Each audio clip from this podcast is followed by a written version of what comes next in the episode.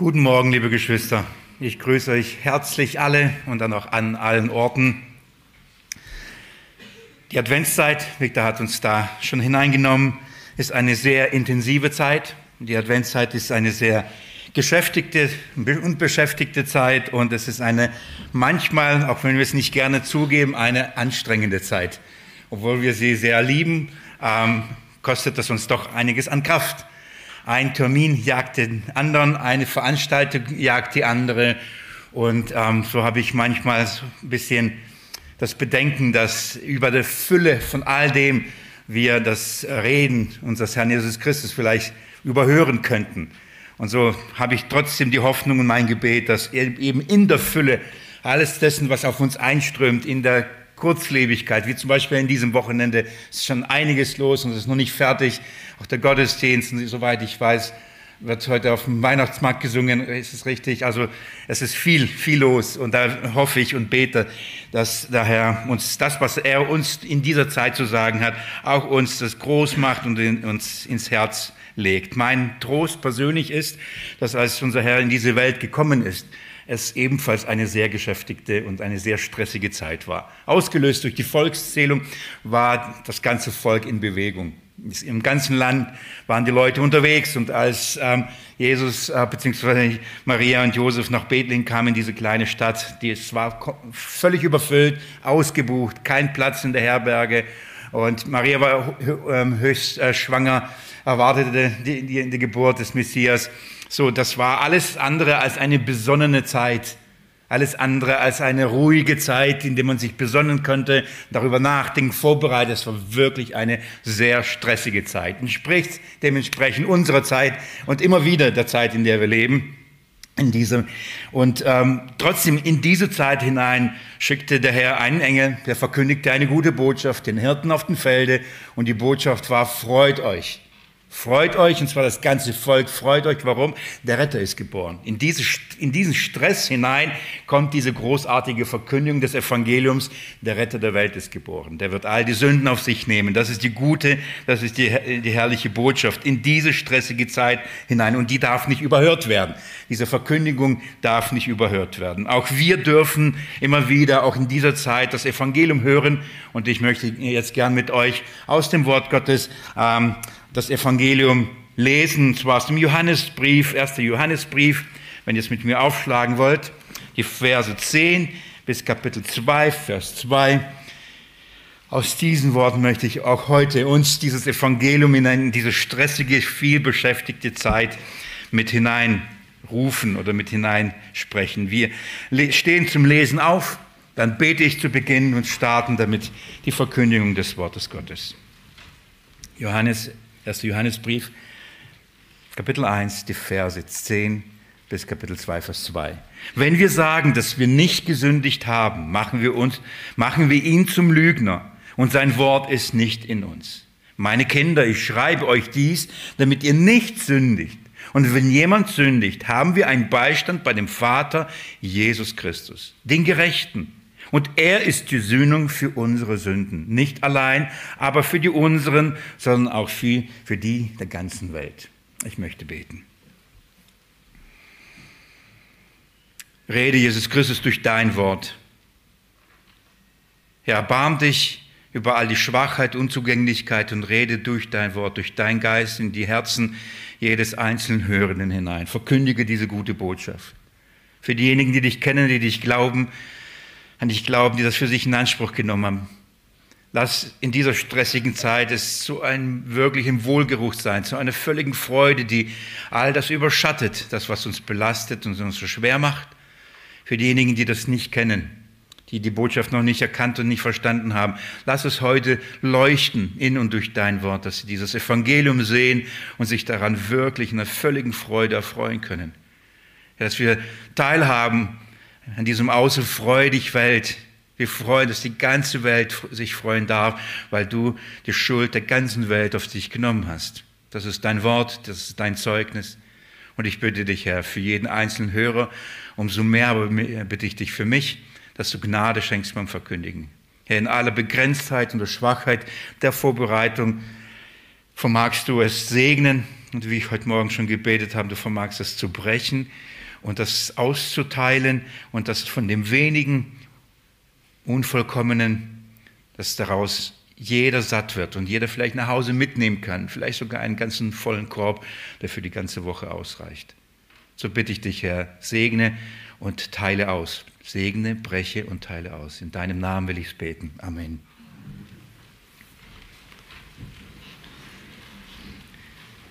Wir als Gemeinde, wir machen gerade einen Test. Wir bestreiten einen Test. Und für all die Gäste, die heute vielleicht zum ersten Mal dabei sind, ihr seid herzlich eingeladen, diesen Test mitzumachen, diesen Test mitzuschreiben.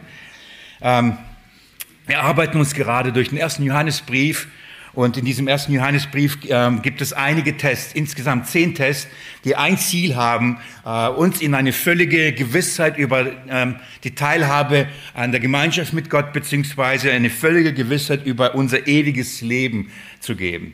Wir sollen zu dieser Gewissheit gelangen, wir haben in Jesus Christus ewiges Leben. Und aus dieser Gewissheit heraus strömt eben diese völlige Freude, von der wir jetzt in dieser Weihnachtszeit viel singen werden und auch viel hören werden. Das ist das Ziel. Das Volk Gottes, die Kinder Gottes sollen zu dieser völligen Freude ähm, kommen durch eine völlige Gewissheit ihres Glaubens, ihres ewigen Lebens. Dieser erste Test testet, ob wir wirklich, und das ist der Einstieg, ob wir wirklich die Gemeinschaft mit Gott haben. Darum geht es. Es ist ein Sündentest. Es geht um die Gemeinschaft und er, mit den Fragen, die, in dem Test zu finden sind, wird abgefragt, hast du wirklich Gemeinschaft mit Gott? Wenn man wirklich Gemeinschaft mit Gott hat, hat man Anteil an seinem Leben, hat man Anteil an seinem Leben, hat man ewiges Leben. Und das ist die erste Frage oder der erste Test. Und das Thema ist, wie gesagt, es ist der Sündentest. Und ähm, entgegen der mancher Meinungen oder vielleicht der Überzeugung, dieser Test testet nicht, ob wir ohne Sünde sind.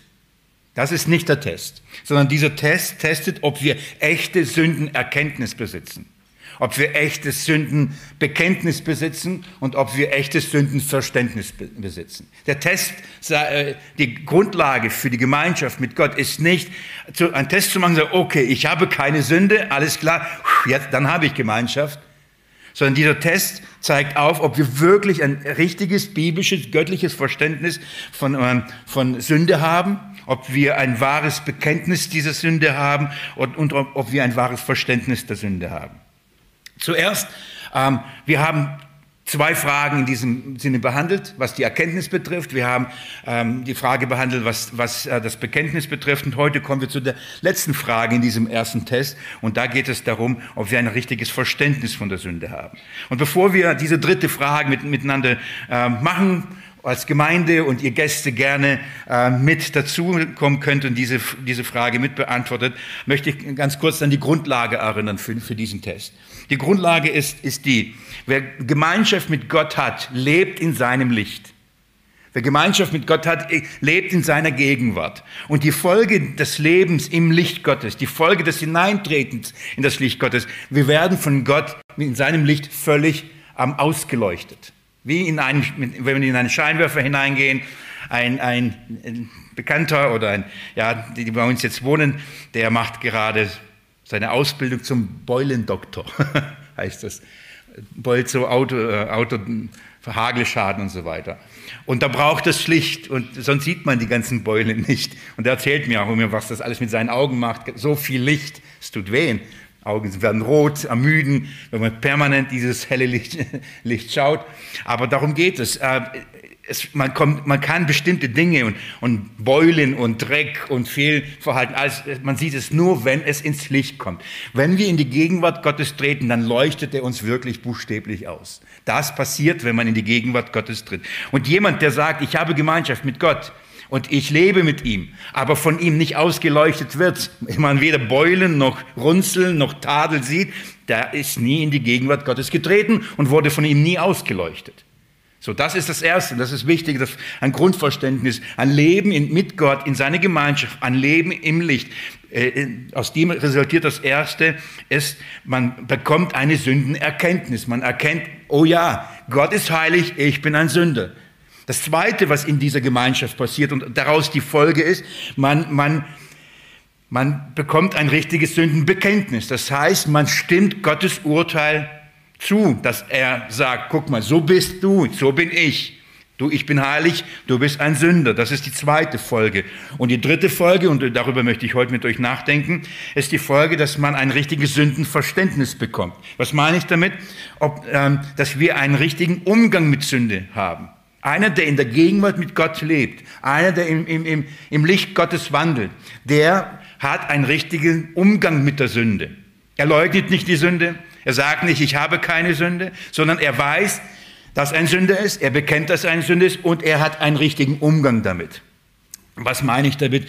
Ähm, ich möchte ein bisschen mit einer Frage euch ähm, da, oder nicht eine Frage, mit einem Beispiel euch da ein bisschen hineinnehmen und vielleicht eure Aufmerksamkeit wecken, wenn ich sie ähm, nicht schon eh bei euch habe. Christen lieben, wenn sie über den Glauben diskutieren und vor allem, wenn es darum geht, dass äh, über die Heilssicherheit, von der ich hier aus dem ersten Johannesbrief lehre und predige und das bezeuge, dass wir eine Gewissheit haben, nicht nur können. Jedes Kind Gottes soll eine Gewissheit haben. Darum ist dieser Brief geschrieben, damit ihr wisst, dass ihr ewiges Leben habt. Und da viele Christen diskutieren gerne äh, über diese Wahrheit und zwar immer gern mit hypothetischen Fällen. Ja, das ist immer erstaunlich. Ja, nehmen wir mal an, einer. Nehmen wir mal an, es ist so. Es ist immer hypothetisch. Ich kenne jemanden, der wiederum jemand kennt. Der kennt jemanden, der hat einen Freund, der. Nehmen wir mal an, der. Das ist immer die Art und Weise, man, man will diese Wahrheit in Frage stellen oder über die diskutieren und dann erstellt man hypothetische Fälle. Es könnte ja sein, nur als Beispiel. So kommt einer zu mir und sagt zum Beispiel, jemand sagt, du lehrst also, es gibt eine völlige Gewissheit, das heißt, ein völliges Überzeugtsein, dass man ewiges Leben hat. Das bedeutet, dass ähm, alle Sünden einem vergeben sind, der Vergangenheit, der Gegenwart und sogar der Sünden der Zukunft, die wahrscheinlich man noch mal begehen wird, sehr wahrscheinlich, aber die man noch nicht mal begangen hat. Sünden, die man bewusst tut und Sünden sogar, die man nicht bewusst. Du behauptest, dass in Jesus Christus, wenn jemand an ihn glaubt, all diese Sünden ein für alle Mal vergeben sind. Dann sage ich, ja genau, das behaupte ich. Und dann sage ich immer auch, mir scheint, du bist nicht weit weg vom Reich Gottes. Ja, bist kurz davor, ein Kind Gottes zu werden, wenn du so eine Erkenntnis hast. Bist auf einem guten Weg. Aber dann sagt er zu mir, aber was ist, und jetzt kommt diese hypothetische Frage, aber was ist mit dem Menschen, der sagt, der glaubt an Jesus, war in der Gemeinde, in unserem Kontext, hat mal im Chor gesungen, das ist so ein Indiz für wirklich dabei. der hat da Sonntagsschulen mit der, der Kinderstunden gemacht, der was weiß ich. Und der war so in der Gemeinde und dann ist er in die Welt gegangen. Er ist abgeirrt oder ähm, lebt in Unzucht, lebt zum Beispiel in Hurerei, hat eine, seine Frau verlassen und lebt mit, mit einem, jemand anders zusammen. Und was ist mit solchen Menschen? Nehmen wir mal hypothetisch, das sind immer die hypothetischen Fälle. Ja? Sagst du, dass auch seine Sünden alle vergeben sind? Und wenn er dann ähm, er seine Sünden nicht bereut, seine Sünden nicht bekennt oder darin bleibt, bis er stirbt und er in den Himmel kommt, wird er dann gerettet sein? Ist Jesus auch dafür gestorben? Ist es dein, ist es das, was du sagst? Da sind die hypothetischen Fälle. Man sagt, es gibt ja Christen sozusagen, die sind abgefallen, die haben vorher geglaubt, die, und dann sind sie nicht mehr da und dann leben in Sünde. Und wie, was ist das für eine Lehre, die besagt, wie kann man dann Heilssicherheit haben? Kommt er vor Gott und dann ist das alles ihm vergeben? Obwohl er da in dieser Sünde sein ganzes Leben lang gelebt hat? Ist das wirklich die Lehre? Genau um diese Frage zu beantworten handelt diese dritte, äh, diese dritte Frage in unserem ersten Test. Genau das ist der erste Test. Es ist ein Sündentest. Ein Kind Gottes, der in der Gegenwart Gottes lebt, im Licht Gottes lebt. Er hat nicht nur eine richtige Sündenerkenntnis, also er weiß nicht nur, was Sünde ist. Er lebt auch in einem Sündenbekenntnis. Das heißt, er, er gesteht vor Gott ein, und zwar permanent. Es ist nicht hingehen zu jemandem etwas sagen, sondern seine Grundhaltung ist im Herzen, Gott hat Recht über mich, über meine Sünde. Und dann, sein Lebenswandel ist äh, gekennzeichnet durch einen richtigen Umgang mit Sünde. Und das ist genau die dritte Frage. Darum haben wir auch die dritte Frage in diesem Test.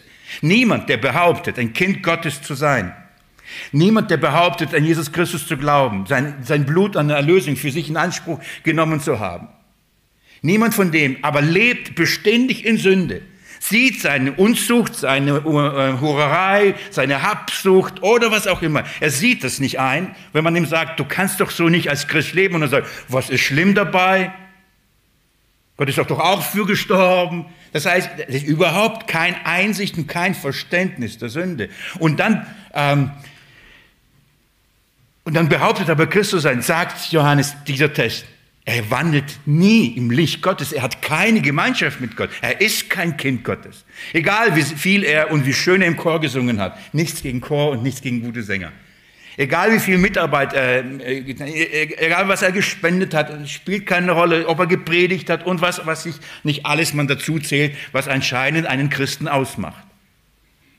Wer in seiner Sünde beharrt und in seiner Sünde bleibt, und nicht zugibt, dass das ein sündiges Verhalten ist, hat keine Gemeinschaft mit Gott, lebt nicht in seinem Licht, ist kein Christ und hat kein Recht auf Heilsgewissheit, hat kein Recht auf Heilssicherheit. Das ist der erste, äh, der, der, der, beim ersten Test die, äh, die dritte Frage, die genauso wichtig ist zu behandeln. Wir, weil jede einzelne von diesen Fragen wichtig ist, machen wir die drei so hintereinander und heute eben die letzte Frage. Gucken wir uns also diese Verse in, im Einzelnen an und gucken wir uns diesen Test, diese Frage jetzt ein bisschen genauer ein. Vers 10 heißt, wenn wir sagen, dass wir nicht gesündigt haben, machen wir ihn zum Lügner und sein Wort ist nicht in uns. Wenn wir sagen, Johannes beginnt wieder, wie bei allen Fragen zuvor, den zwei Fragen zuvor, mit einer hypothetischen Annahme. Er beginnt mit einem eigenen Anspruch. Also wenn jemand einen Anspruch hat und, und dann tätigt er den Anspruch und sagt, wenn wir sagen. Das ist die Überzeugung. Und Leute sagen viel, solange der Tag und ihr Leben lang ist. Die behaupten viel von sich selbst und über, über die anderen und über Gott. Und hier ist auch wiederum, wie bei den ersten Fragen, wenn wir sagen, wir haben mit Gott Gemeinschaft, aber leben in der Finsternis, lügen wir. Das ist, das ist eine Annahme, die der Wirklichkeit nicht entspricht. Dann, wenn wir, wenn wir sagen, wir haben keine Sünde, ähm, betrügen wir uns selbst. Auch das entspricht nicht der Wirklichkeit. Also es gibt eine persönliche Annahme, einen eigenen Anspruch, den man hat. Und der gilt jetzt, das gilt jetzt zu prüfen. Ist das jetzt Realität oder ist es nicht Realität? Entspricht das der Wahrheit und entspricht das der Wahrheit? Belügt man sich selbst, betrügt man sich selbst und jetzt sogar belügt man vielleicht sogar Gott, indem was man sagt, ist es, ist es Wirklichkeit oder ist es eben nicht Wirklichkeit? Und darum sind die Tests für die Gemeinde Jesu so entscheidend und so wichtig. Und der Anspruch ist, wenn wir sagen, dass wir nicht gesündigt haben, und auf den ersten Blick scheint es so, als ob Johannes sich wiederholt. Schaut mal in Vers 8, bei, dem, bei, dem zweiten, bei der zweiten Frage heißt es, wenn wir sagen, dass wir keine Sünde haben, betrügen wir uns selbst.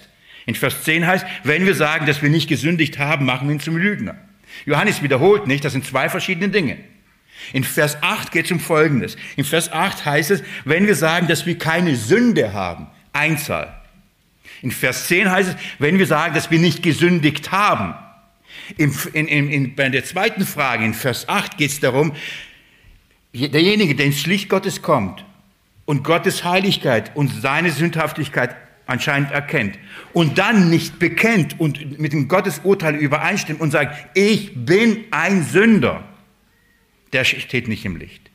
Es geht um sein Wesen. Bei der zweiten Frage geht es darum, bekennst du, dass du ein sündiger Mensch bist? Da geht es nicht so sehr um einzelne sündige Taten. Natürlich resultieren sie daraus. Hier geht es darum, bist du, stehst du vor Gott, gibst du diesem Bekenntnis, gibst du Gott die Ehre und sagst du Gott, du hast recht, ich bin verdorben durch und durch. Wie David es im Psalm bezeugt, von, von Mutterleibe an bin ich in Schuld geboren. Darum geht es. Aus mir kann nichts Gutes kommen. Ich bin verdorben. Das ist die erste Frage, in, in, in, äh, beziehungsweise darum, darum geht es in Vers 8.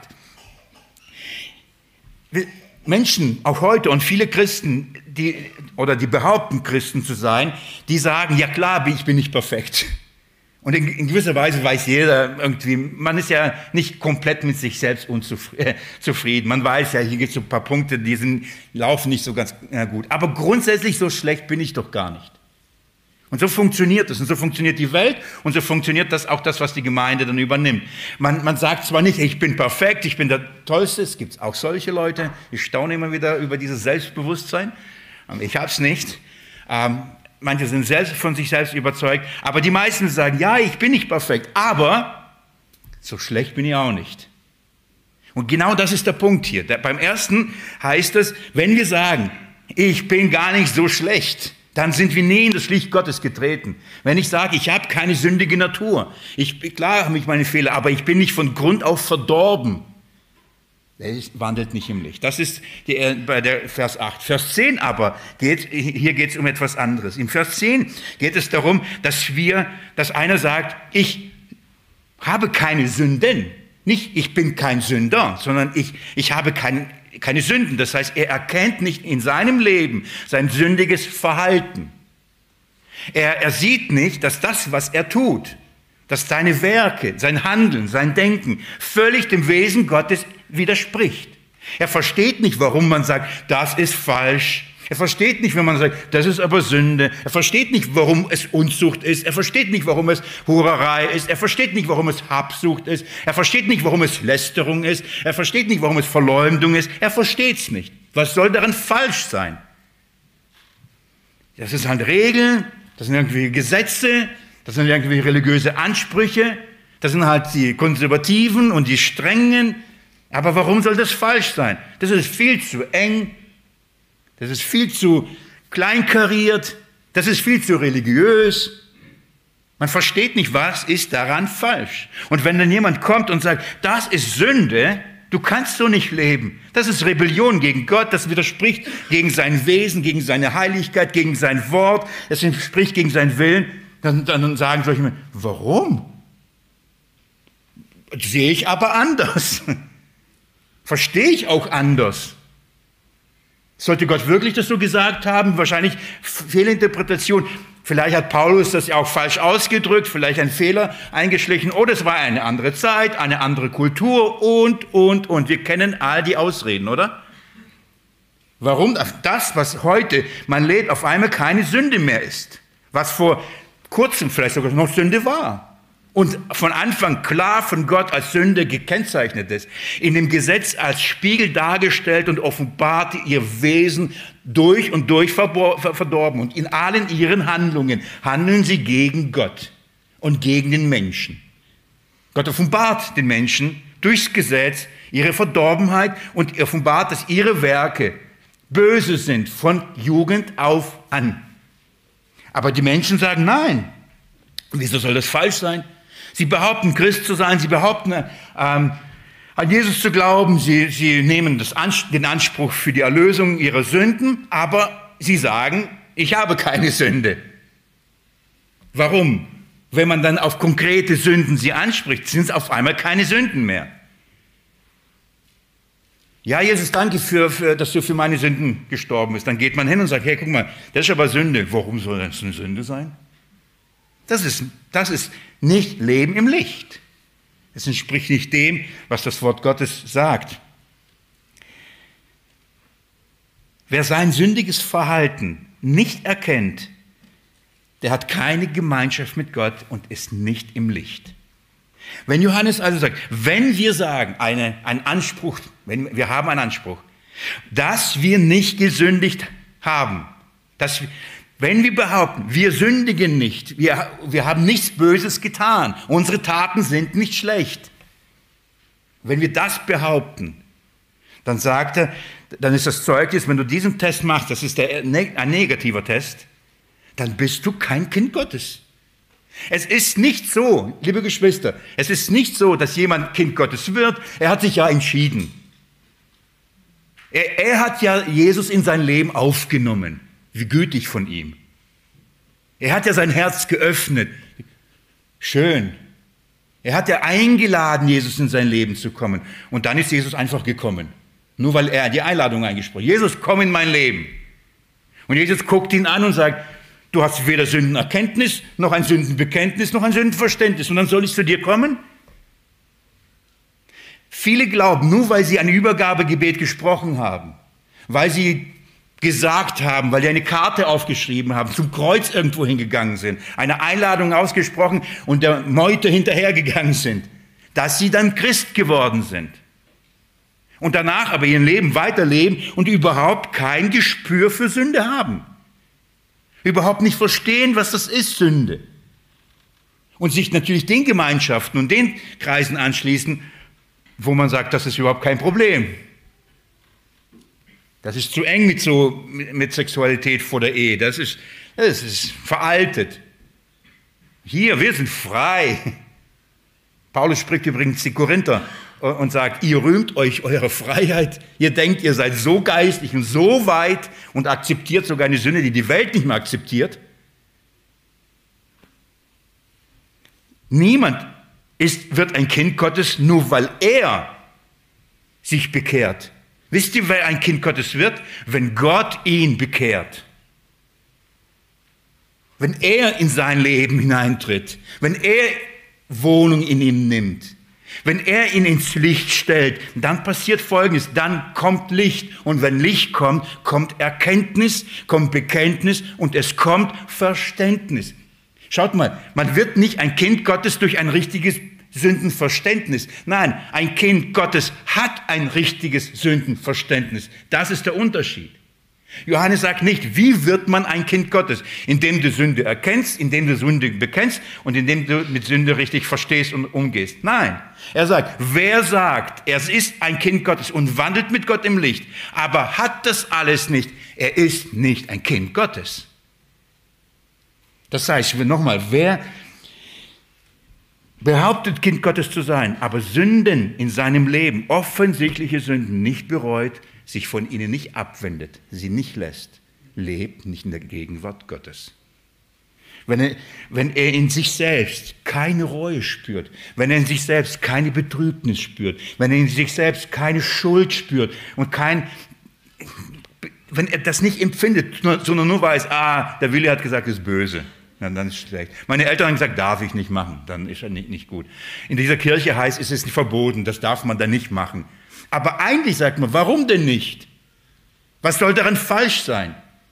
Und das sagt man vielleicht nicht laut, aber in seinem Herzen, oder?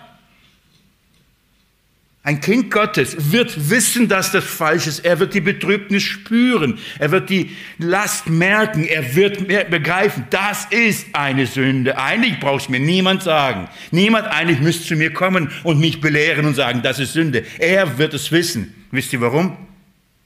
Wir werden es gleich sehen, warum. Weil der Herr das in seinem Herzen wirken wird. Das macht Licht. Licht leuchtet aus. Licht überführt. Licht zeigt auf. Gott ist Licht. Wenn wir aber in der Finsternis wandeln, haben wir keine Gemeinschaft mit ihm. Das Licht erleuchtet diese Finsternis. Die Gefahr oder das, was eigentlich erschreckend ist, ist folgendes. Schaut mal, wenn wir sagen, dass wir nicht gesündigt haben, ich hoffe, ihr versteht jetzt den Unterschied zu Vers 8. Hier geht es jetzt um die Taten. Im Vers 8 ging es um Wesen. Hier geht es um die Taten. Wenn wir sagen, wir nicht gesündigt haben, machen wir ihn zum Lügner. Vorher hat er gesagt, nur als Beispiel, ähm, Vers 6, wenn wir sagen, dass wir, ähm, dass wir Gemeinschaft mit ihm haben und wandeln in der Finsternis, lügen wir und tun nicht die Wahrheit. Das erste ist, wir lügen. Wir sind selbst Lügner. Wenn wir etwas behaupten und im gegen dem leben, sind wir Lügner. Klar, wenn ich etwas sage und das entspricht nicht, ich bin ein Lügner. Wir wissen, was mit Lügnern passiert, oder? Was sagt die Schrift? Haben sie Anteil am Reich Gottes? Nein. Werden nicht hineingehen in das Reich Gottes. Kein Lügner, kein Unzüchtig und so weiter. Jetzt, guck mal Vers 8. Wenn wir sagen, dass wir keine Sünde haben, betrügen wir uns selbst. Also wir belügen nicht nur uns selbst, sondern betrügen uns selbst. Und ich habe versucht, letzten Sonntag euch zu sagen, dass dieses Betrügen bedeutet, wir schaden uns selbst. Das ist das Zweite. Und jetzt steigert sich das Ganze und jetzt sagt die Schrift, also wir belügen nicht nur uns selbst, wir betrügen uns nicht nur selbst, wir sagen sogar, Gott ist ein Lügner. Warum? Weil wenn wir ins Licht Gottes kommen, was sagt uns Gott? Schau, wie du bist. Das, was du tust, entspricht nicht meinem Wesen. Das, was du tust, entspricht nicht meiner Heiligkeit. So bin ich nicht. Ich bin heilig, du sollst heilig sein. Nur so funktioniert es. Aber du bist so nicht. Und man sagt aber, das ist doch keine Sünde. Das ist doch nicht falsch. Guckt euch die Diskussionen in den Gemeinden an über die ganzen ethischen, moralischen Fragen. wie, wie können wir heute sagen, dass das Sünde ist, Homosexualität Sünde ist? Das ist doch auch Liebe. Nur als Beispiel, aktuell hoch im Kurs, wieder mal. Wie können wir denn so, unlieb, so unbarmherzig sein? Wie können wir so lieblos sein, so intolerant sein? Das ist doch nicht, was Gott will. Wenn Gott aber sagt, das ist Sünde und ich sage, das ist keine Sünde, was sage ich damit? Gott, du lügst. So, entweder einer hat recht, oder? Entweder hat Gott recht oder ich habe recht. Wenn ich sage, es ist keine Sünde und Gott sagt, es ist Sünde, jetzt gibt es die Möglichkeit, entweder lüge ich oder er lügt. So einfach ist die Rechnung. Ist uns bewusst, dass wir, wenn wir die Dinge, die Gott sagt, wenn wir sagen, sie stimmen nicht oder sie nicht in Anspruch oder sagen, das passt nicht oder dass wir Gott zum Lügner machen. Wenn Gott über uns ein Urteil spricht und nicht nur sagt, wir sind von unserem Wesen Sünder, sondern sagt, das, was du tust, ist Sünde. Und wir sagen, das sehe ich nicht so. Das ist nicht mein Verständnis. Ist uns bewusst, dass wir behaupten, Gott ist ein Lügner.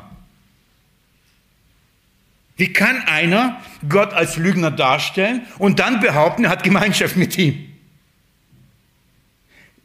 Er wandelt im Licht. Undenkbar.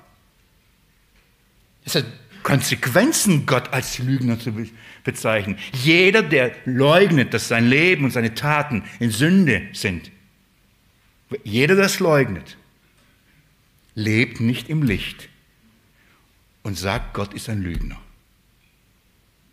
Lohnt sich mal darüber nachzudenken, nein, lohnt sich es zu verdauen. Es lohnt sich mal mal innezugehen und überlegen, wo sage ich, nee, das kann ich so nicht annehmen. Das will ich nicht so annehmen. Das kann ich nicht glauben. Das ist nicht mein Gottesverständnis. Dann widersprechen wir dem, was Gott offenbart. Wir widersprechen dem, was Gott gesagt hat und sagen, Gott ist eben ein Lügner. Schaut mal, was die Folge ist und sein Wort ist nicht in uns. Sein Wort ist nicht in uns. Woher wissen wir, was Heiligkeit Gottes ist? Woher wissen wir, wie heilig Gott ist, wie rein Gott? Woher wissen wir, was Sünde ist? Woher wissen wir, was gut und böse ist? Woher? In seinem Wort. Das ist die Quelle. Das ist, da hat Gott es uns mitgeteilt. Er hat es uns offenbart. Er hat uns seinen Maßstab mitgeteilt. Und wenn wir sagen, nein, das ist aber nicht mein Verständnis von Sünde, dann sagt die Schrift, dann ist das Wort nicht in uns. Liebe Geschwister, das ist so wichtig. Es, es sagt nicht, dann haben wir das Wort nicht oder haben wir, wir haben es nicht richtig verstanden oder interpretieren es anders, sondern das Wort ist nicht in uns. Zuerst heißt, die Wahrheit ist nicht in uns. Und jetzt heißt, das Wort ist nicht in uns. Der Sprung ist hier nicht weit, dass das Wort Fleisch wurde, gell? Und zuerst unter uns wohnte und dann anscheinend, wenn wir uns bekehren, wo Wohnung nimmt? In uns. Wenn jemand sagt, er glaubt an Jesus, ein wiedergeborener Mensch ist und der Geist in ihm wohnt, dann was wohnt denn in ihm? Christus wohnt in ihm. Was wohnt dann mit ihm? Das Wort Gottes wohnt in ihm. Denn dieses Wort wurde Fleisch, wohnte und dann in die, in, und nahm Wohnung in uns. Wenn wir also sagen, wir wandeln mit, mit Gott im Licht, erkennen nicht die, unsere Taten als Sünde, dann kann das Wort Gottes nicht in uns sein. Denn die Wirkung des Wortes Gottes in uns wird uns von jeder Sünde überführen. Das Wort in uns, ich betone, nicht außerhalb von uns. Das Wort in uns wird jedes Kind erleuchten. Das Wort in uns wird jedes Kind Gottes von der Sünde überführen. Es gibt viele Wörter außerhalb. Nun, darum gibt es einen alten Bund, der auf steinende Tafel geschrieben ist und da steht, was der Maßstab ist. Und das haben die wenigsten verstanden, was dieser Maßstab steht. Wisst ihr warum? Weil das Wort außerhalb von ihnen war, auf steinende Tafel geschrieben. Machte mit den Menschen nichts, überführte sie nicht, stellte sie nicht bloß. Dann sagt Gott, ich mache einen neuen Bund. Jeremia 31. Ich bemühe mich wieder in diesen berühmten, bekannten Abschnitt. Jeremia 31, Abvers 31.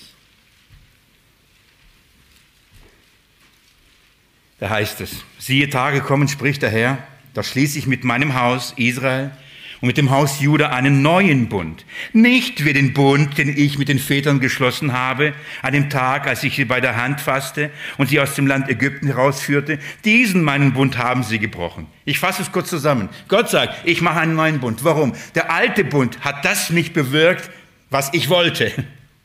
Er konnte es nicht bewirken. Ich mache einen anderen Bund, weil dieser Bund, den ich mit ihnen geschlossen habe, als ich aus Ägypten sie herausgeführt habe, wir verstehen, am Berg Sinai das Gesetz gegeben, auf steinerne Tafel geschrieben.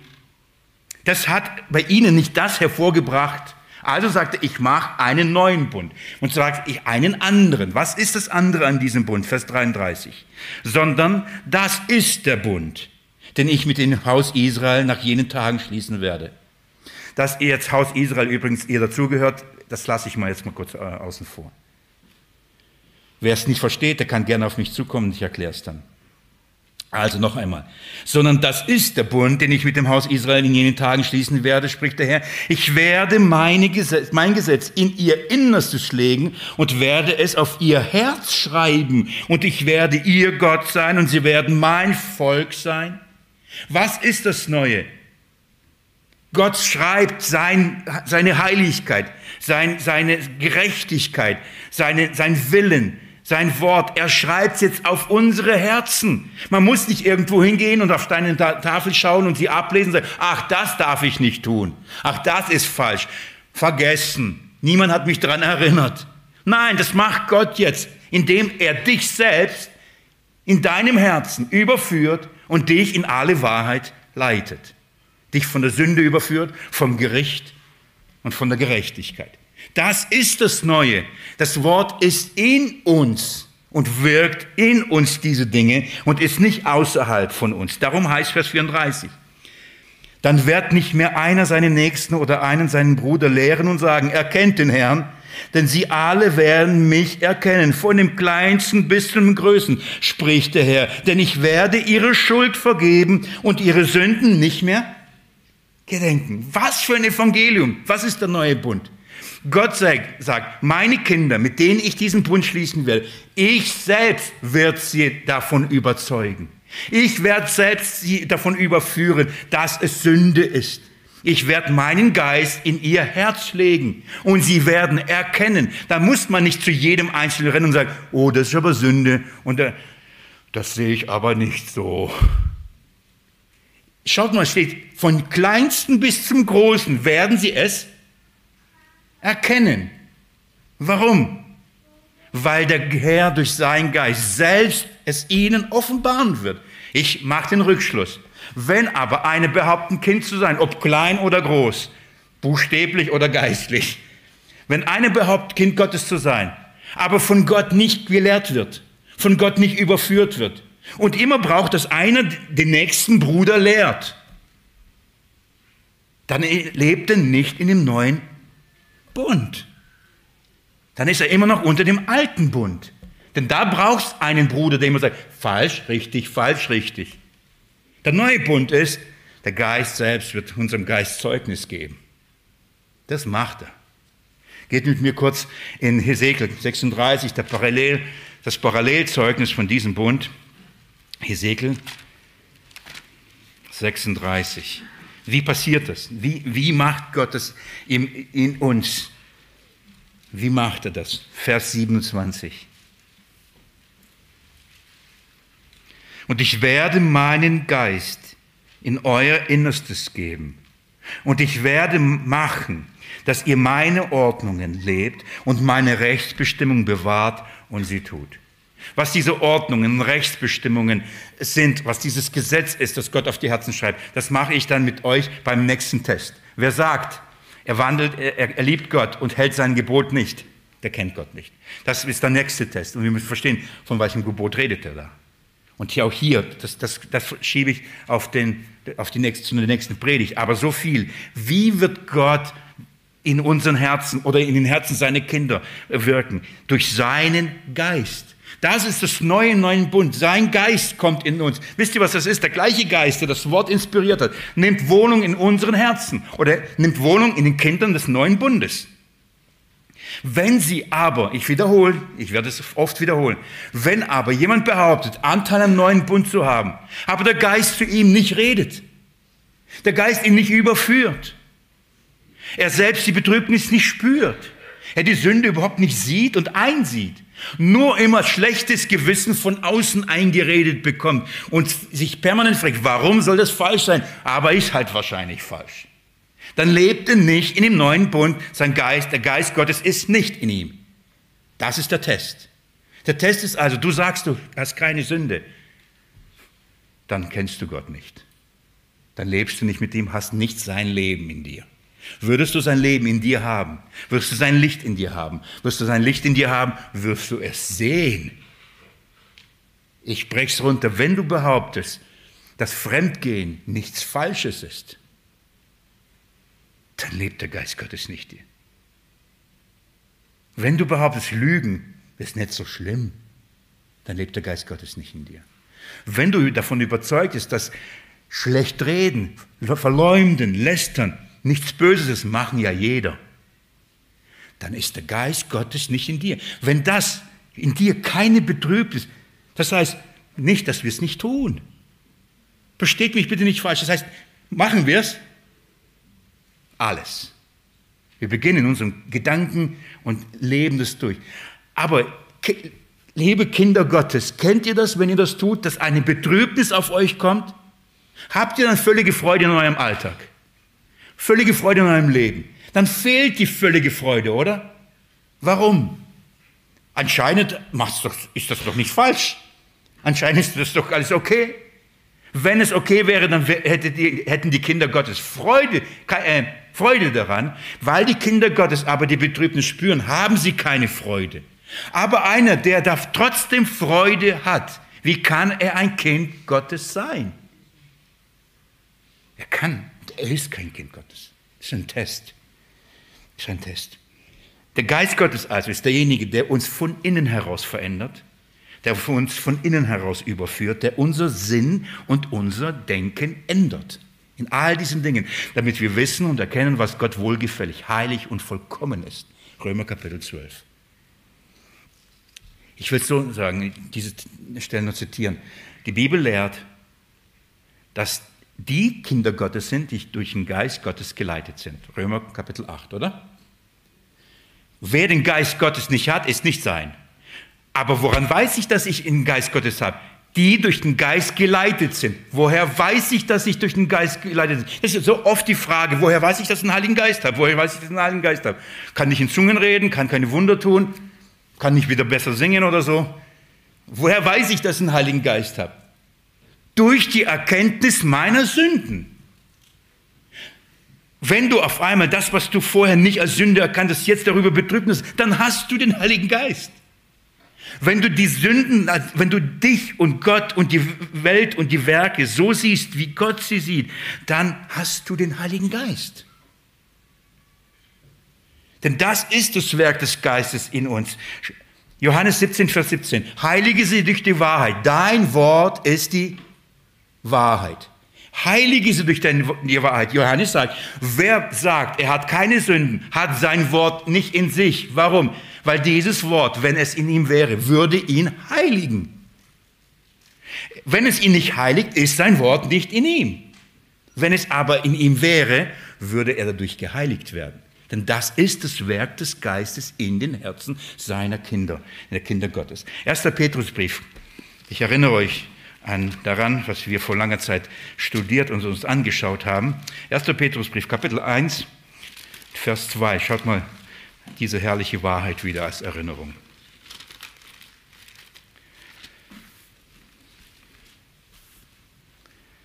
Vers 2. Petrus schreibt nach der, ich muss Vers 1 einsteigen, deswegen ist aber nicht viel.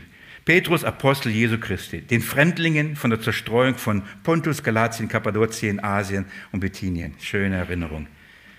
Die auserwählt sind nach der Vorkenntnis Gottes, des Vaters, in der Heiligung des Geistes, zum Gehorsam und zur Besprengung in dem Blut Jesu Christi. Wenn jemand von Gott auserwählt ist, das heißt sicher ist, Mit allen Konsequenzen. Wisst ihr, was mit diesem Mensch passiert? Er wird durch den Heiligen Geist zum Gehorsam geheiligt. Niemand ist auserwählt, wenn er nicht durch den Gehorsam geheiligt wird. Wenn jemand in Ungehorsam lebt, kann er nicht sagen, ich bin auserwählt. Wenn wir werden von Gott auserwählt. Und weil Gott uns auserwählt, sagt, du bist mein Kind. Vor Grundlegend habe ich dich gewollt, geliebt, berufen, gerechtfertigt. Dann beginnt der Geist sein Werk an seinem Herzen. Was tun? Ihn heiligen.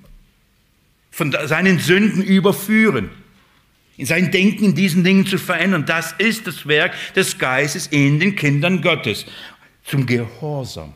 Der Geist bewirkt in den Kindern Gottes Gehorsam. Mangelt es an Gehorsam oder gibt es, Mangel ist falsch, gibt es kein Gehorsam, dann wirkt der Geist nicht in deinem Herzen. Ich hoffe, das ist deutlich. Gehen wir zurück zu Johannes und schauen uns den zweiten Teil an. Das ist der negative Test. Der erste Test ist offenbart, bist du es oder bist du es nicht. Und das ist offensichtlich, wenn du sagst, du hast keine Sünden, das heißt, du erkennst nicht in deinem Leben die Werke und erkennst nicht, dass sie in Sünde gewirkt sind, dann hast du keine Gemeinschaft. Das ist negativ. Jetzt kommt der positive Test. Und das ist herrlich. Kapitel 2. Derjenige, der die Kapiteleinteilung gemacht hat, hat hier ein bisschen geschlafen. Ja, nur so viel, ich darf es so sagen, warum? Das ist nicht inspiriert. Die Kapiteleinteilung ist nicht inspiriert. Das Wort Gottes inspiriert. Wer hier auch immer hier gesagt hat, Kapitel 2 beginnt ab hier, hat den Kontext meines Erachtens nicht beachtet oder gesehen. Denn der Gedanke geht weiter. Wir sind immer noch bei der, bei der Frage. Da heißt es, meine Kinder, ich schreibe euch dies, damit ihr nicht sündigt. Warum macht, warum kommt jetzt das? Meine Kinder, ich schreibe euch, damit ihr nicht sündigt. Ich möchte euch das kurz erklären. Was ist damit gemeint? Was, was ist die Intention? Warum kommt dieser Satz hier oder diese Wahrheit hier? Erstens, zwei, zwei, zwei Aspekte. Das erste ist, Johannes macht sofort deutlich, äh, was bedeutet ein richtiges Sündenverständnis haben? Das richtige Sündenverständnis äh, äh, bedeutet haben, zu haben bedeutet, ich weiß, ich muss nicht mehr sündigen. Ich schreibe euch, damit ihr nicht sündigt. Ihr seid befreit in Christus, reingewaschen, reingemacht. Ihr müsst nicht sündigen. Das ist ein Sündenverständnis.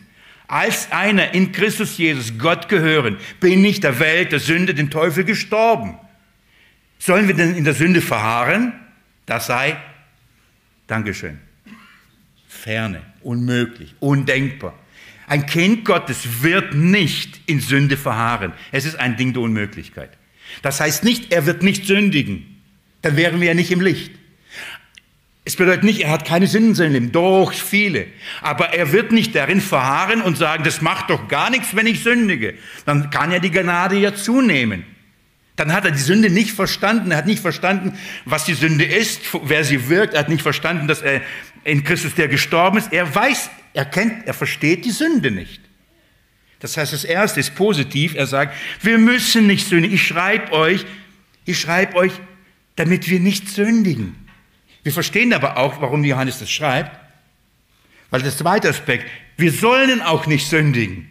Man könnte ja annehmen, und das sind ja die hypothetischen Diskussionen, ja, wenn uns ja alles vergeben ist, wenn alle Sünden, ob bewusst oder unbewusst, sogar wenn ich die ich noch nicht getan habe, bei Jesus Christus und in Jesus Christus vergeben sind und Gott mir das nicht zurechnet wird, dann ist doch egal, ob ich sündige oder nicht. Das ist ja eh vergeben. Da muss ich auch nicht bekennen, da muss ich auch, ist doch, ist doch alles gereinigt, oder? Dann ist doch, macht doch keinen Unterschied. Das sind die Gnostiker übrigens, die, die genau das behaupten. Das ist überhaupt kein Problem. Das Innere ist ja eh rein, das Äußere können wir machen damit, was wir wollen. Nein, Johannes sagt, ja, uns ist vergeben. Er hat das immer wieder betont. Ich betone es selber noch einmal, indem ich das euch vorlese. Schaut mal Vers 7. Wenn wir aber im Licht wandeln, wie er im Licht ist, haben wir Gemeinschaft miteinander und das Blut Jesu, seines Sohnes, reinigt uns von jeder Sünde. Eine herrliche Zusage, oder? Es reinigt uns von jeder Sünde. Oh, danke, es reinigt mich von jeder Sünde. Lest mir mit mir Vers 9. Wenn wir unsere Sünden bekennen, ist er treu und gerecht, dass er uns die Sünden vergibt und uns reinigt von jeder Ungerechtigkeit. Danke. Ja, ich bin gereinigt von jeder Ungerechtigkeit, von jeder Sünde. Und dann kann ich völlig weiter sündigen? Johannes schreibt und sagt, wenn ich euch sage und bezeuge, dass jedem Kind Gottes alle Sünden vergeben sind, dann bedeutet das nicht, dass ihr einfach jetzt fröhlich weiter sündigen könnt. Das ist ja immer der Vorwurf. Das ist ja ein Freibrief für die Leute. Die Lehre der Gnade, die Lehre der Unverlierbarkeit des Heils ist doch ein Freibrief für jeden zu sündigen. Und er schreibt und sagt, ich schreibe euch das. Es ist die Wahrheit. Aber ich sage euch, ich schreibe euch, damit ihr nicht sündigt. Ihr braucht ein richtiges Verständnis, was Sünde ist und wie man mit ihr umgeht. Wie gehen wir mit ihr um? Wie gehen wir mit der Sünde um?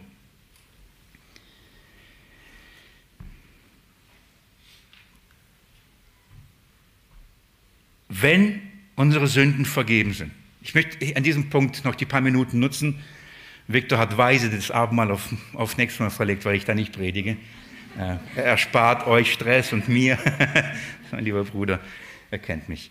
Ähm, ihr habt euch wahrscheinlich gefragt, warum erst der Sonntag im Monat wir kein Abendmahl haben. Sind wir nicht so schuld. Ähm, schaut mal. Wenn jemand ein Kind Gottes ist, im Licht wandelt, wird Gott ihn von der Sünde überführen. Wenn jemand von der Sünde überführt, aber nicht bereit ist, umzukehren, aber er ein Kind Gottes ist. Wisst ihr, was Gott tun wird? Wird er ihn in Ruhe lassen und sagen, okay, dann bist du nicht mehr mein Kind. Dann verlierst du das ewige Leben, das ich dir gegeben habe, auf Pump, auf Zeit. Dann hast du halt ein ewiges Leben begrenzt gehabt. Dann nehme ich dir wieder mein Leben zurück, das heißt, dann stirbst du wieder geistlich. Und dann, wenn er sich wieder bekehrt, muss er wieder von neuem geboren werden. Wie oft soll das passieren? Gott wird nicht eines seiner Kinder, das er gezeugt hat, sagen, okay, ich schmeiß dich wieder raus. Jetzt lebst du in Sünde, jetzt bist du so stur. Das sind wir. Wir sind stur. Hartherzig. Wie oft hat Jesus zu seinen Jüngern gesagt, oh ihr Hartherzigen. Was hat er zu Petrus dann gesagt? Du, jetzt bist du nicht mehr meiner. Er hat ihn dreimal verleugnet und dann sagt, jetzt bist du nicht mehr meiner. Das war's, bist rausgefallen aus der Gnade. Alle Jünger haben ihn verlassen. Was ist mit denen? Jesus sagt, ich weiß, wen ich erwählt habe, ich kenne meine und ich weiß, wen ich nicht erwählt habe. Und das ist ein, ein, ein, ein, ein Teufel. Ich kenne die meinen. Und was macht Jesus? Er wird die Seinen züchtigen. Wenn jemand ein Kind Gottes ist und in die Welt geht, und er ist ein Kind Gottes, der Herr wird ihm hinterhergehen wie hinter jedem einzelnen Schaf und wird es zurückholen. Nur dieses Zurückholen wird mit einem Stock passieren. Und es wird nicht immer schmerzfrei werden. Denn er wird die Seinen, die er liebt, er wird sie züchtigen. Wenn jemand in Sünde verharrt, in Sünde bleibt und ein Kind Gottes ist, die Schrift verheißt, er wird zurückkehren. Warum? Weil er so fleißig, auf einmal fromm und erkenntnisvoll. Nein, weil Gott in ihm die Buße wirken wird. Und zwar durch Zucht. Wenn aber kein Kind Gottes ist und in die Welt hinausgeht und in seiner Sünde verharrt, wisst ihr, was mit dem passiert? Er wird in seinen Sünden sterben. Geht mit mir wieder zurück zu Jeremia. Ihr wisst, das ist meine stille Zeit, deswegen so viel Jeremia. Jeremia Kapitel 30, Vers, ich schaue schnell.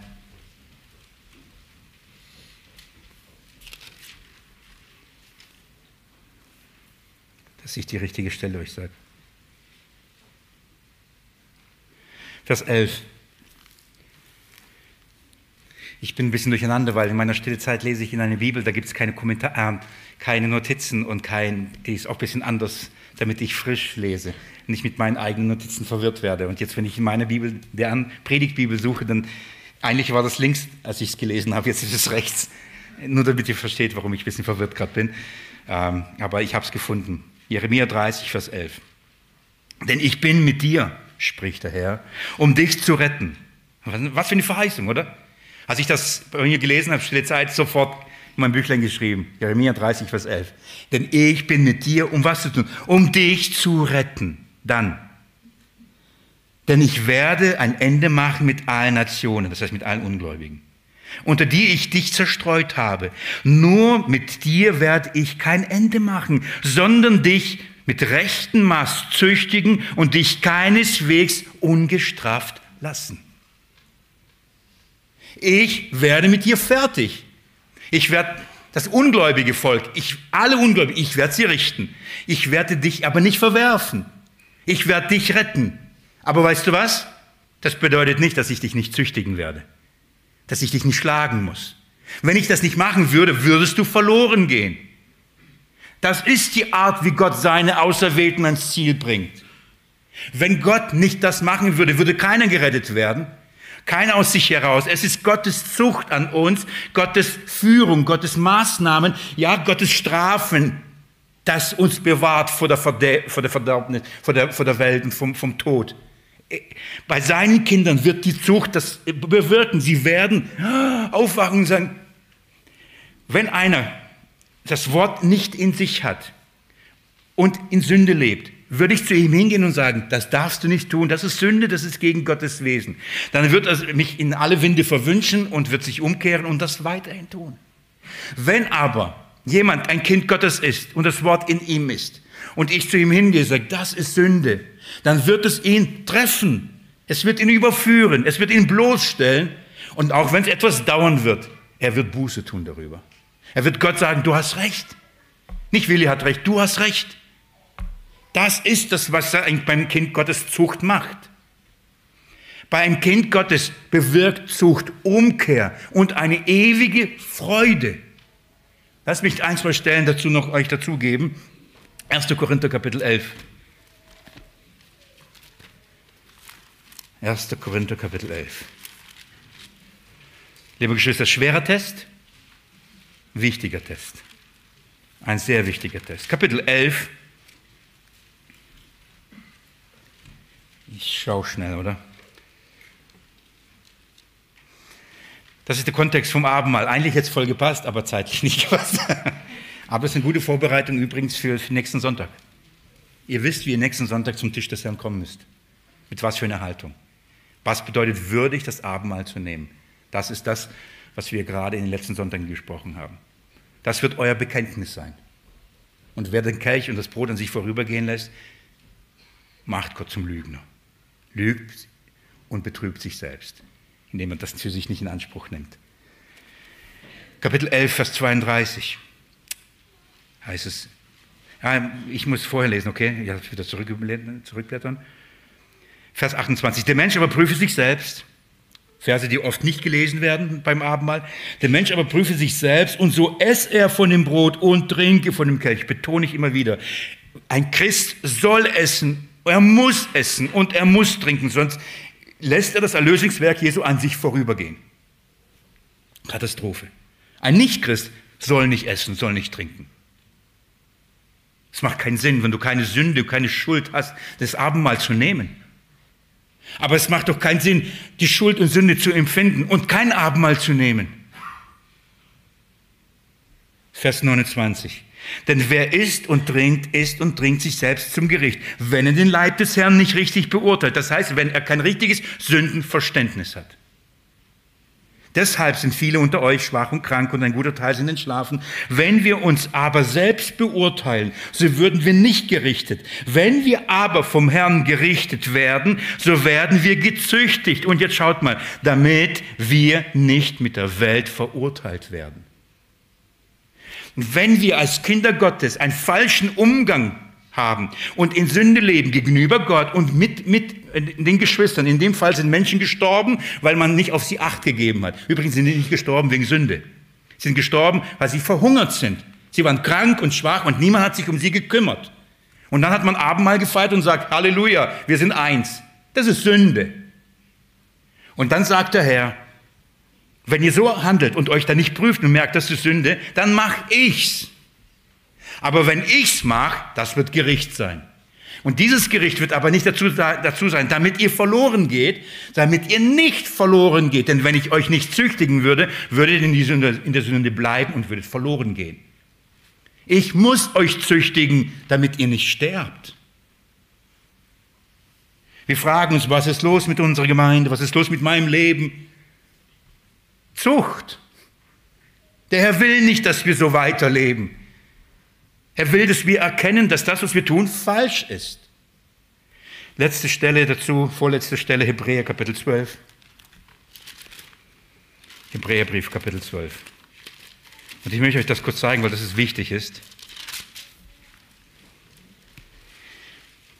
Ab Vers 4.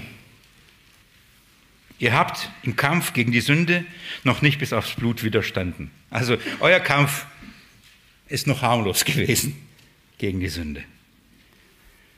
Und habt die Ermahnung vergessen, die euch zu euch als Söhnen spricht. Schaut mal, die Ermahnung, die zu euch als Söhnen spricht, nicht als Fremde, nicht als Gottlose, als Söhne, das heißt als Kinder Gottes. Das ist eine Ermahnung an Kinder Gottes. Nicht eine Ermahnung an alle, an Kinder Gottes. Und was ist die Ermahnung? Wir lesen.